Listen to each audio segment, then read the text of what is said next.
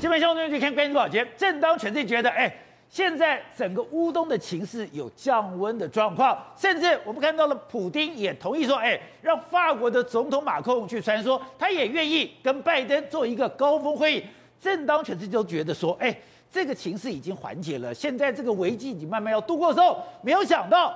普丁竟然突然就出手了，而且他根本把马克龙当小丑来耍。他透过直接电视演说里面讲说：“哎，乌克兰不是我们的一个邻国，它是我们俄罗斯历史文化精神世界里面不可分割的一部分。”哎，他讲的不是乌东哦，他讲的是乌克兰哦。所以大家认为说，他现在直接挥军进到了乌东，他以维和的名义现在控制了乌东，甚至去鼓励乌东这两个地区能够独立。接下来。他拿下乌东，他就满意了吗？他是先拿下克里米亚，先来拿下了乌东，接下来他会拿下来乌克兰西部吗？如果真的把乌克兰都拿下来的话，那接下来的波罗的海三小国呢？接下来的波兰呢？接下来的中东欧呢？他会不会真的就像他过去发表这样的野心一样，他要恢复前苏联的荣光？如果这样的话，这一场的战争。就不是一场一场的战役，不是战争结束就结束，而是它永无止境，它是一个无限赛局。现在普丁看起来吃了秤砣铁了心，他要一步一步的鲸吞蚕食。可是面对这样的一个鲸吞蚕食的时候，其他国家有能力阻挡吗？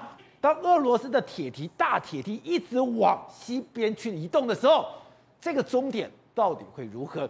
真的，今天普丁会让整个欧洲的情势完全改变吗？好，我们今天请到两边队代表首一的财经专家黄寿寿，你好，大家好。好，这是美丽岛电视报总长吴子嘉，大家好。好，第三位是时事评李正浩，大家好。好，第四位是资深媒体人回声，大家好。好，第五位是资深媒体人王维德，大家好。好，第六位是台湾国际法学会的副院长李廷辉，大家好。知道虎丁真的动手了，对，他真的进到了乌东，他真的要鼓励乌东这两个地区独立，而且他的部队以维和的名义，他要控制乌东地区，对。可是里面最让我害怕的。最让我觉得不可思议是，整个欧盟、整个北约，对，完全无用武之地，是完全不知道该怎么办。对，我们讲的马克龙根本被当猴子耍。对，哎，人家把你当小弟一样，在里面穿梭，穿梭的时候你还努力半夜打电话，打完电话了以后，你以为你功德圆满，对，结果现在你被耍了，耍了以后还讲，哎，普，你这时候讲普丁违背承诺，呼吁欧盟此制裁，那有屁用？更不用讲，德国还跑去跟他见面，见面了以后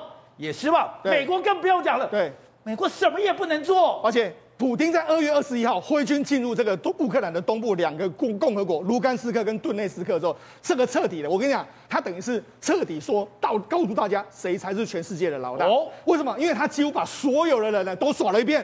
发现呢，最早最早进入穿梭的是马克宏，他不止到俄罗斯去听他听训五个小时，而且他还在那边打电话，打电话说，哎、欸，我们要半夜打电话，对，我们打电话，哎，打电话跟拜登，又打电话给普丁，说，哎，你们两个见个面吧。他们穿梭，就没想到现在打了这个马克宏一巴掌，他现在只能说，哎，欧盟，我们要制裁俄罗斯啊。那另外苏兹，苏兹也是赶快风尘仆仆跑到莫斯科去，结果一样，你讲那么多没有用，哎，看似我要退兵了，让你有个面子，但是事实上我现在给你更大的巴掌打下去。好，那更不用讲拜登，拜登从头到尾一直在当。播报员，那他只要在白宫等什么？播报员等我的布林肯跟你的罗罗拉夫洛夫两个会谈之后，哎，我们两个要不要面对面见一个面？好，另外他还他还这个羞辱了谁？他不是说打电话给日本首相吗？他们说，哎，我们要打，我没有打。但是现在他就毫不客气，他就进军了。他跟所有人的承诺，跟所有人的这个任何国家的努力，完全都白费。因为普丁我说了算，我像凯撒一样。我来，我看我征服，我就要征服他，我要征服他，这是我的终点吗？未必。这两个共和国拿下之后，我可能对乌西更有野心。我如果你们都没有任何动作的时候，我会不会顺势这个波罗的海三小国，这是往东欧去推进？这就是普丁最大的野心所在。所以你说拿下了乌东不是终点，对，或许它只是起点，对。而且我们之前讲过，他这场战争已经准备八年多，对，没错。之前拿下了克里米亚，对，现在拿下了乌东，是他。他这个是一步一步的会往西部推进，对，而且那他还不只是说，哎，我进军哦，他在进军的同时，他还说，哎，乌克兰不是我们的邻国，它是我们历史文化精神的不可分割的一部分，就代表他的野心，他的目标，他要吃下的东西，对，不是乌东，而是整个乌克兰。而且那他这这个整个宣布这个进入这个乌克兰之后，你看整个军队，你看从在乌克兰边境已经拍到非常多，你看。这是坦克在内的数十辆这个军车进入这个街道的这个画面。另外一个还有维和部队，也是慢慢的从这个乌克兰东部开始进来了。那除了这个之外，你看武器，武器现在也慢慢的从后原本的后方，我们都说它距离俄罗斯跟乌克兰原本有六十公里，对，它现在都把它往前推，推到可能已经到了乌克兰的边境，甚至已经进入了都乌克兰。那就你，就你知道。你看，还有目睹什么带着这个脱衣榴弹炮的这个军车通过，所以那各式各样，榴弹炮也来了，然后坦克也来了，全部都来了。现在整个乌克兰东部民众，他们现在也不知道该怎么办。有些亲俄势力当然在挥舞说啊，我们欢迎俄罗斯来，但是也有些人呢觉得说，糟糕，这个我们目前留在这个顿巴斯克或者留在卢甘斯克，到底是我们未来的命运怎么样？完全没有人能够掌握。而且你看到了乌克兰，才知道说，我为人为刀俎，我为鱼肉的是什么感觉？第一个是。他什么都没有办法，对我对普京一点办法没有，对我只能要把气出在我自己的总统身上。对，甚至现在乌克兰很多的妈妈，对，把自己的小孩名字很多资料用刺绣绣在衣上，是，你说是别有用意？没错，事实上现在目前乌克兰民众来说，他们不知道该怎么办。乌东的民众就说：“哎、欸，我很想打泽伦斯基，乌克兰的总统，还有普丁一巴掌，怎么会把局势搞成这个样子呢？大家可以好好的谈嘛。”那刚才宝杰讲讲到说，为什么要别他的名字？不止别他的名字，还要别他的血型。万一他真的被炮轰会怎么样？说如果要急救的时候，你我的血型到底是什么？所以赶快刺绣的方式才不会掉。没办法，因为现在整个乌东的局势绝对已经完全失控，特别是俄罗斯军队之进去之后，他到底会怎么做？因为我们之前曾经讲到一个一个概念，就是说他会开始残杀、屠杀相关的这个反对派或者什么。所以现在很多俄罗斯乌东哎，乌克兰乌东的民众，其实他们心里都相当相当的害怕，因为传说说。当普京开始进攻的时候，他有一个乌克兰名单。对，乌克兰名单里面，我的暗杀的对象，对，我的逮捕的对象，我要送集中营的对象，是都在里面。更不用讲，他现在所有的军车、卡车、坦克车，对，很奇怪的是进到了乌东地区。导播，我们看，对，他的车上都有写着一个大大的 Z 字，为什么？没错，事实上在这一次从乌从这个乌东往乌克兰境内的这个这个武器里面，很多军卡车或者什么都有这个 Z 的这个字号。那 Z 的字号，你就说啊，没有啊，那就是他们的代号啊。可是宝杰，你知道吗？从俄罗斯的语言里面来说，他们并没有 Z 这个字哦。所以那你这 Z 这个字到底是代表什么呢？那有人就说，因为过去一段时间，你看这坦克车上面都有 Z，因为过去有人的合理解释说，因为过去一段时间呢，乌克兰跟俄罗斯都是同一个国家，所以他们很多武器是一样的。那为了要区分说敌是我，那我就把我是朋友，我是这个军，我自己同一个部门，我都弄个 Z。Z 的话，你打的时候就不会打到我。但是那人家就说这是一种解释。另外一种解释是什么？Z 的话刚好就是跟乌克兰的总统泽伦斯基是同一个字哦。那你这个 Z 计划是不是就直接我要挥军进入到基辅，甚至我要逮捕这个泽伦斯基这样一个代号？当然，这个是引起所有人都在关注，说这个 Z 到底是代表什么意思？所以说，如果我进到乌东，我进到乌克兰，我真的把泽伦斯基给抓了，对，那真的不得了了。对，所以你就知道，事实上，普丁的野心是相当相当大嘛。哈，那那普丁的野心呢大的时候，你看他公开做了一场大秀，你看。他在这个这个二月二十一号的时候，八点的时候召开一个国安会议，国安会议里面还电视直播，电视直播他不只是要给所有俄罗斯民众看，他也要给全世界看，全世界看着大家在讨论说，哎，我们要怎么样？然后他这个国安会议之后，他马上就签署。这个独立，还有这个协议，还有公布这个状况，他等于是与全部在这个公开场合上面哦，用一场文宣的话告诉大家说，我决定要进军乌克兰的一个状况，这是等于说开战的宣言。对，那事实上当场里面来说，国防部长可能就是没有这个比较没有赞同他的意见的时候，还当场被他训，所以他等于是说演一场大戏，告诉大家我要入侵乌克兰的决心是相当相当之坚决啊。好，那刚刚尴尬的是。那乌克兰面对这样的状况，他一点能力都没有，他一点阻挡的能力没有，他只能讲说好，那怎么办？现在来讲说，你不能改变事实，你不可能改变乌克兰领土的完整。对，我们要向联合国去抗议。可是等到他们真的去跟联合国抗议的时候，那尴尬了。联合国有个安全理事会，他可以否决所有的议案，而联合国安全理事会现在的轮值主席竟然是俄罗斯。而且如果你看到这个场合的话，你就觉得说，普丁，普丁的厉害真的是相当厉害。他们都算好了，对，二零一四年就开始入侵乌克兰，对不对？那你看为什么他选了这个时间？因为你要跟联合国安安理会去抗议，没有办法哈。现在的轮值主席就是我俄罗斯。那你讲乌克兰讲到这个话的时候，乌克兰提出这个抗议之后，那乌俄罗斯还在这边讲，俄罗斯就说，哎、欸。你对这些乌东民众啊是恶劣对待啊，所以我我就说，你这个国家其实是非常危险的国家。哎、欸，他反而去指责乌克兰，批评乌克兰。你说人家乌克兰这个大使那边转笔无奈，就人家乌克兰，哎，好，那他说我要说话，那俄罗斯说好，那你让你说吧。就他马上就贴出一个文章，就说，哎、欸，你两千零八年的时候怎么对付乔治亚，现在就是怎么对付我。他就说你你等于是把过去的历史重复贴上一一遍，这样一直讲一直讲，就讲讲讲讲到最后转乌克兰这个俄罗斯大使他就说哦好啊，那还有没有什么话？没有什么话的话，那你就就就不要讲吧，我们就散会吧，就直接散会，就直接散会。那你知道中间的过程里面，当然美国有讲话，美国有说，哎，这个普丁是一派胡言。那中国是谁想要当这个和事佬，但是无论如何，这个整个会议里面来说话，因为俄罗斯是轮值主席，所以他可以掌控所有的流程。之后，你想要抗议，没有办法抗议，你完全联合国也没有用，欧美现在欧盟也没办法怎么样，美国也没办法怎么样，你只能眼睁睁看着我进入这两个这个共和国里面，你能够做什么事情呢？好，那现在。大家看普丁，因为普丁之前曾有人讲过，他对于苏联的瓦解一直耿耿于怀。对，他一直觉得苏联瓦解是一个错误的历史的判断，所以他要恢复前苏联的荣光。大家讲，你现在在说梦话，不可能。可是你现在看到了，是他八年，那这几年他已经把克里米亚吃掉了，他现在已经把顿巴斯吃掉了，而且现在已经讲乌克兰是俄罗斯历史文化精神上不可分割的一部分。对，那他会不会再吃下来？如果他这样不断步步进逼的话。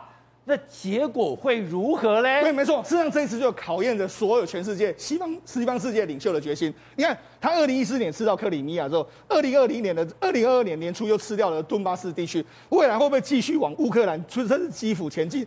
这个 Z 计划是不是就是最后要打到基辅这样一个一个状况，甚至并吞掉整个乌克兰？好，那除了乌克兰之后，我们再看大一点的欧洲，现在白俄罗斯几乎是站在俄罗斯这边，乌克兰也吃下之后呢，这些周边的国家你要怎么办？你说从波罗的海三小国。到波兰，到斯洛伐克，到匈牙利，到南斯拉夫，对这些波罗的海三小国，在过去一段时间，它在俄罗斯第二时代，他们也是属于俄罗斯的一部分啊。那跟我讲，波兰有部分也是这样，所以你就知道，现在整个中东欧的局势都受到非常大的这个牵连。所以现在整个中东欧都在看你美国、欧盟怎么反应。如果你们没有反应的时候，哎，这些国家怎么办？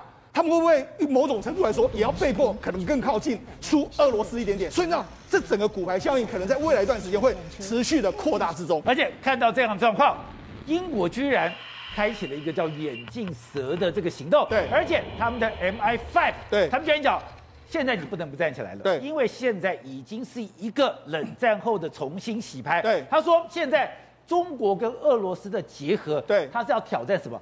他要挑战西方世界的秩序、文化还有权力。哎，在这次的这个整个西方世界里面来说，哎，波瑞斯强反而是最坚决的。你看，他马上就说我要启动所谓“眼镜蛇”的这个会议，马上要对俄罗斯进行一一系列的重大制裁，而且他说绝对不能够姑息，因为中国跟俄罗斯试图要改变全世界，他甚至把台俄罗斯哎乌克兰的局势跟台湾都连在一起，所以你看他的这个态度其实是相当相当是不一样的哦。所以你要知道，你看。MI5 甚至还说什么？西方要为了生存而战啊，所以呢，他就自自由民主跟威权之间的这个争夺战，所以我们要处于我们现在是处于很战斗之中，所以呢，反而是英国他的态度现在是最坚决，他已经号召所有西方世界、欧盟啦，或者说美国，你要一起来对抗这俄罗斯，知道？在整个世界里面，我们看到俄罗斯根本就是不费一兵一卒，他的部队用维和名义直接堂而皇之进去，在现在在这两个顿巴斯地区里面，哎。放的烟火比放的火炮还要来得多。那大家问，乌克兰完全没有抵抗能力吗？你不是有飞机，你有大炮，你不是有舰队吗？为什么现在什么都没了呢？光是我们看这所谓军队的这个预算规模，哎，乌克兰五十九亿，俄罗斯是它十倍，六百一十七亿美金呢。你光是用这个军备预算来比的话，乌克兰根本没有办法维持嘛。那你看现役兵力九十万对二十万对九十万。然后呢，火炮呢，两千多枚，两千多发火炮对七千五百多发火炮，甚至坦克，你看坦克这边乌克兰是最糟糕的，乌克兰坦克只有两千五百九十六个，对不对？俄罗斯有一万两千多个坦克，可乌克兰的坦克其实哦，很多都是冷战时期留下来的。然后呢，到现在来说，苏联已经进入到苏凯啊等等的嘛，对不对？可是呢，美哎乌克兰还在用米格系列战斗机，那完全是冷战时期的，所以它的妥善率说也不知道。原因什么？因为乌克兰真的太穷了。俄罗斯那时候整个解体的时候，留给乌克兰全世界最好的造船厂，留给乌克兰全世界最好做飞机引擎的，跟英国的劳斯莱斯一模一样的飞机引擎。结果你要搞到第一个造船厂破产，第二个做飞机引擎的马达西奇差点被中国并购。这两件事情对于乌克兰来说，就是这家，就是这个马达西奇公司。这你有这么好的飞机引擎公司？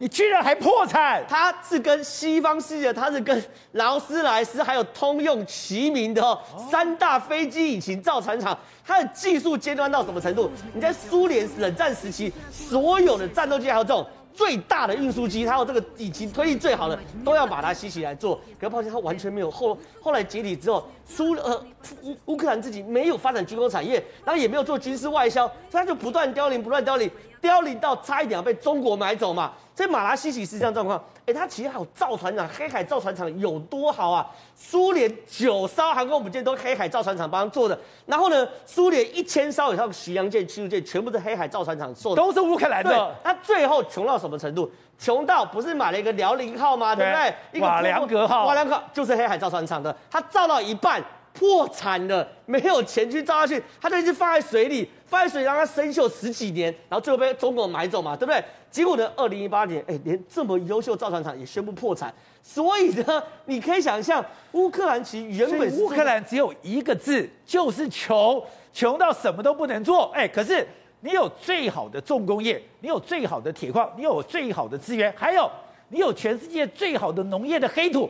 你怎么会搞成这个样呢？因为他们官僚体系出了很大问题，他们很多总统还有高官贪腐的情形，贪腐一塌糊涂。宝杰哥，你很少看到一个国家贪腐会贪腐到这个样子哦。这个是乌克兰总统，二零一四年才下台，我没有讲很久以前事情哦。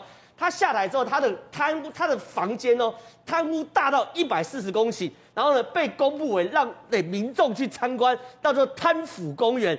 哎，你国家的人均 GDP 要听清楚哦，乌克兰一个人一年才赚他们三千多块美金哦。就你看这是总统他家里，总统他家里大到这有雅努科维奇的家，对，一百四十公顷的，然后里面有什么东西？有十八栋的高尔夫球，有动物园，有人工湖，有码头，有水晶灯，然后还有所谓的呃直升机停机坪。我们看到这个，他说他光是装潢就花了三亿哦，来装潢哦，不是盖房子，也不是买地哦。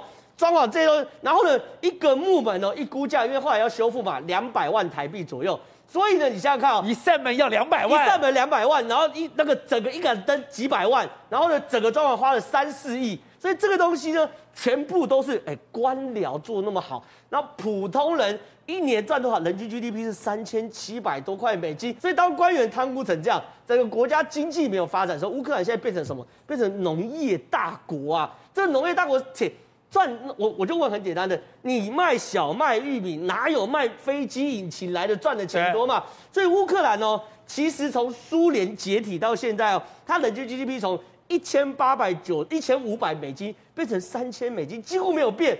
中国隔壁中国已经破人均 GDP 已经破一万美金了嘛？所以对于乌克兰来说，他当然想打这个战，可是大炮一响，黄金万两，你一没有钱打这个战。二没有人打打这个战，三你原本的武器都疏于维护，你的维妥善率也很糟糕。四你最先进的造船厂，你的你的飞机引擎都没有在更新的话，这个战真的不难打。好，体会面对这样的一个状况，大家讲的，普丁迟早要动手。普京已经把乌东整个乌克兰地区已经视为囊中之物，可是在这个过程里面，让大家最害怕的是，西方世界一点办法都没有吗？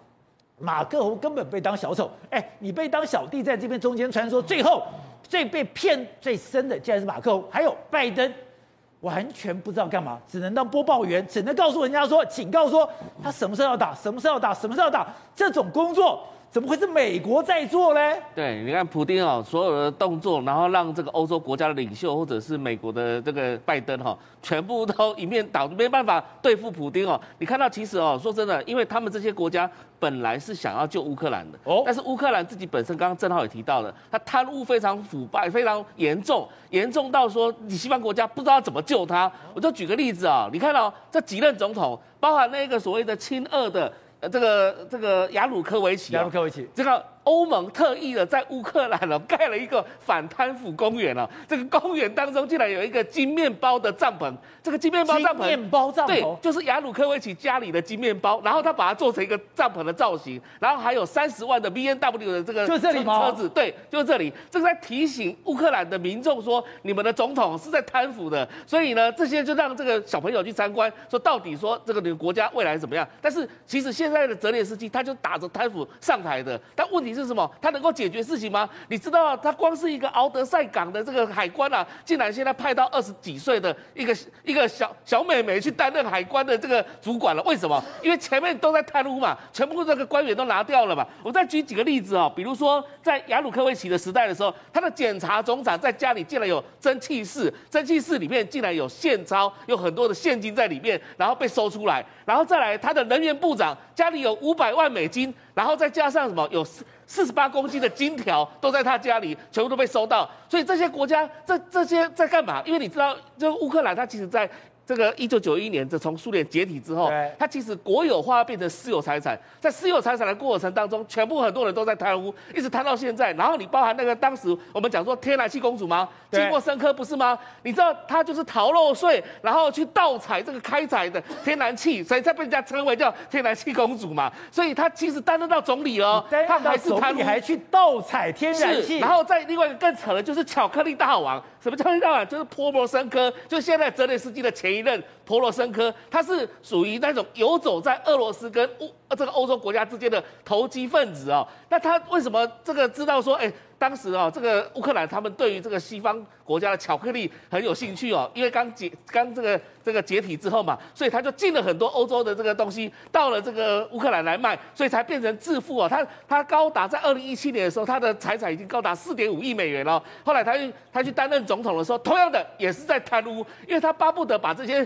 这个乌克兰的这个各个部门来讲的话，很多官员来讲，底下了一连串的像。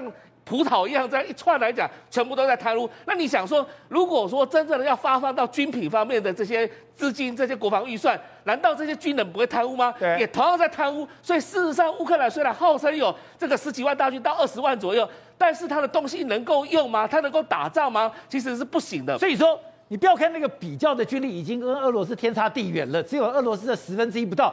更可怕的是。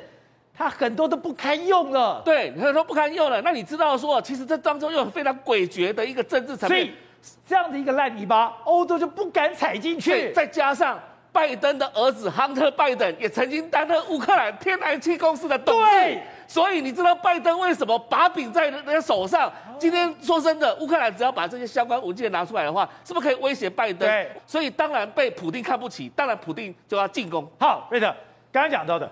现在这个国家在想，哎，乌克兰以前好歹也是一个军工大国，以前最好的航空母舰、最好的战舰、最好的大炮都是你在做的，更不用讲，你有全世界三大引擎公司，怎么会落在今天这个地步？刚刚讲贪腐，贪腐可怕到昨天讲倒卖军火，等会我们看那个画面，它很多军火库不断的爆炸，为什么爆炸？搞了半天跟中国的粮仓失火一样。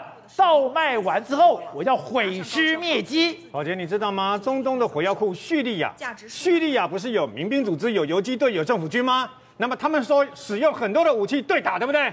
你知道他们武器来自于哪里吗？乌克兰，你知道吗？为什么是乌克兰呢？因为呢，从乌克兰的这个军火库里面呢，大量的倒卖相关的，包括那么从机枪、步枪、子弹、步枪，一直到包括那么呃各种的托式飞弹、的托式飞弹呐，然后呢，包括这个等于说呃啊、包括火箭筒等等，全部都从这个军火库里面源源不断的运出来卖啊，从来没有全世界这么大的一个倒卖这个那个事件发生。为什么？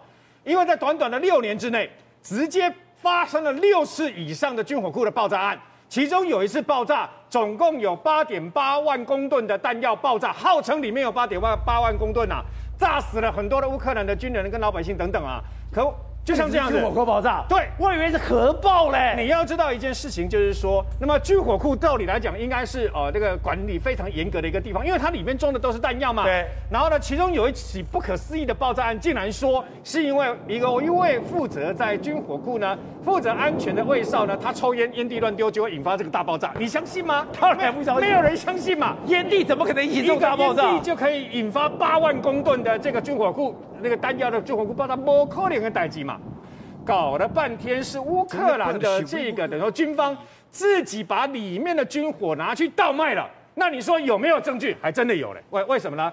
因为呢，那么有几次啊，乌克兰的警方接获人家线报，然后去冲锋陷阵，去冲民宅。我举一个最简单的例子就好了，一个五十五岁的家庭主妇啊，她家里的仓库，然后呢，那么乌克兰警方拿着搜索票冲进去啊，说呃里面可能有危险物品啊，进去以后傻眼了，为什么？单单火箭筒就二十六具，然后呢，反坦反坦克的那个飞弹呢二十九个，然后还有包括一整箱的手榴弹，还有一万四千多发的步枪子弹。你家里放这个东西干什么啊？这只是其中一个一个等于说啊冰山一角而已啊。另外其他地方，甚至于包括刚刚讲的火箭筒，我发现了、他们最喜欢倒卖的是火箭筒，然后呢还有反坦克的这个相关的飞弹啊，甚至于在其中有一个地方，连他们的装甲车都被偷出来卖，你知道吗？你说这个乌克兰没有想要振作吗？哎，有哎，他们真的还想振作。就在四年前，乌克兰想要重新。把他们过去的洲际弹道飞弹那个那些技术啊，慢慢拿回来。那么拿回来以后呢，他们开始研发。所以后来他们在四年多以前呢、在雷霆飞弹，雷霆飞弹射程三到五百公里，号称可以打到俄罗斯反击回去，你知道吗？然后呢，一一个发射飞弹发射是可以载两具的那个两枚的飞弹，还有这个所谓的火箭炮啊，它的火箭炮也是蛮厉害的。那火箭炮呢，一一辆火箭炮发射车也可以有十二枚的火箭炮。这些事实上，如果我一直强调，如果他们有的话，现在就可以跟乌东进来的俄国的那个大军一起作战嘛。宝杰，你知道发生什么事吗？刚刚讲的这两个重要的武器，全部撒由那拉再见，没有没有继续研发了。为什么？为什么没有钱呢、啊？经济不好，没有钱。好，董事长看到了，今天普丁已经派兵进到了乌克兰，已经进到了乌东地区。可是美国说，哎。我现在在第一时间还没有判，没有办法判断这是不是侵略行为。当然不是侵略行为，他没有发一兵一炮一弹，他今天也没有做任何任何攻击行为。他的炮，他的装甲车堂而皇之就进到了乌东地区。我们看到乌克兰没有任何反抗能力，欧洲没有任何反抗能力，美国没有任何回应。啊，对吧？宝杰，你这句话已经把这个整个局势做了一个最清楚的一个定论了嘛？很简单一个道理嘛，就是普丁是老大嘛。那现在美国是美国现在是退缩了嘛？美国牢牢退缩，美国不敢动，美国只敢去什么去制裁这个两个说独立共和国。你去独你去制裁这两个国家干嘛？台湾对那刺客。那他现在你你现在你要注意到普京的企图到底是什么？普京做了一篇很长的演讲，但是你今天这个中这个节录这一段呢、啊，非常经典啊。他说：“乌克兰不只是邻国，而是我们历史文化及精神世界里不可分割一部分。”我要请问你怎么解释？那个哈，你的历史文化你都能够理解，对不对？什么叫精神世界？我请问你，你能不能给我解释这四个字？精神世界。我告诉你，东正教哦，他就告诉你这是东正教的一部分。他现在这个是什么概念？再下面一句话。必去列宁化，回归二帝国。去列宁化，就是不搞共产主义，不搞社会主义，我要搞个正常国家。然后我是民主国家，我是就是一个正常的民主国家。然后我要崇尚我的文化、我的经济、我各种的恢复我第二的传伟大传统，这是民族主义嘛？民族主义的核心是什么？但是基督教文明嘛？所以它这是挟什么力量？他是 God chosen people，他是上帝拣选的子民在干这个事情的。他的厉害在这里呢，是吧？乌克兰当局没有担当，使国家陷入经济危机。他这句话就是骂乌克兰。对，你为什么这句话？你要回到乌克兰历史来看问题。在这个整个欧洲历史，从从从俄罗斯开始算起，他早年的历史都是斯拉夫民族，对不对？你要晓得，他叫做什么？他是从东斯拉夫到西斯拉夫。到南斯拉夫，就现在中东欧，对，但整个是斯拉夫民族，所以他们对斯拉夫民族的光环跟他的东正教传统这两个是在一起的，你知道吗？所以现在来讲的话，这就是我们所谓的今天的中东欧，就是南斯拉夫跟西斯拉夫一大部分。那东斯拉夫根本没有这谈的，就是他们俄罗斯的，他们的就是我的，就是我们神圣的神圣的国家领土不可分割一部分啊。所以他的下一步要去哪里？我讲完了嘛，乌克兰下一步就是从乌克兰这就搞到你中东欧嘛，就搞到南斯拉夫为止，这个通通是我斯拉夫的地盘嘛，所以他就回到第二的地方是这个概念哦，大家搞不懂，以为他只吃个乌克兰了，他不是的，他整个好，那现在回到来第二个问题，他现在找搞这个很厉害，他两个他用蚕食的方式，他切香肠切两条，你不敢动他嘛，对不对？对。那我请问你，同样的模式，波兰可不可以切？波兰也跑去切两个省，波兰比你的波兰乌克兰省多，因为波兰有钱啊，波兰也吃两块，在波兰旁边我都可以吃两块，也搞两个独立的，要搞两个独立，它的模式很简单，跟克里米亚一样嘛。他先独立，独立完了再来干嘛？公投嘛，他公投就并到俄罗斯了。我公投并到波兰可不可以？大家有样学样啊！乌克兰就变成一个破碎的国家，就变整个斯拉夫民族，整个那中东欧整个就开始动荡不安了。所以中东欧地区是他下面要去撼动的地方。那这个中东欧地区现在看很清楚嘛，北约不敢动了嘛，以后的欧洲的局势会完全是一个新的风貌开始。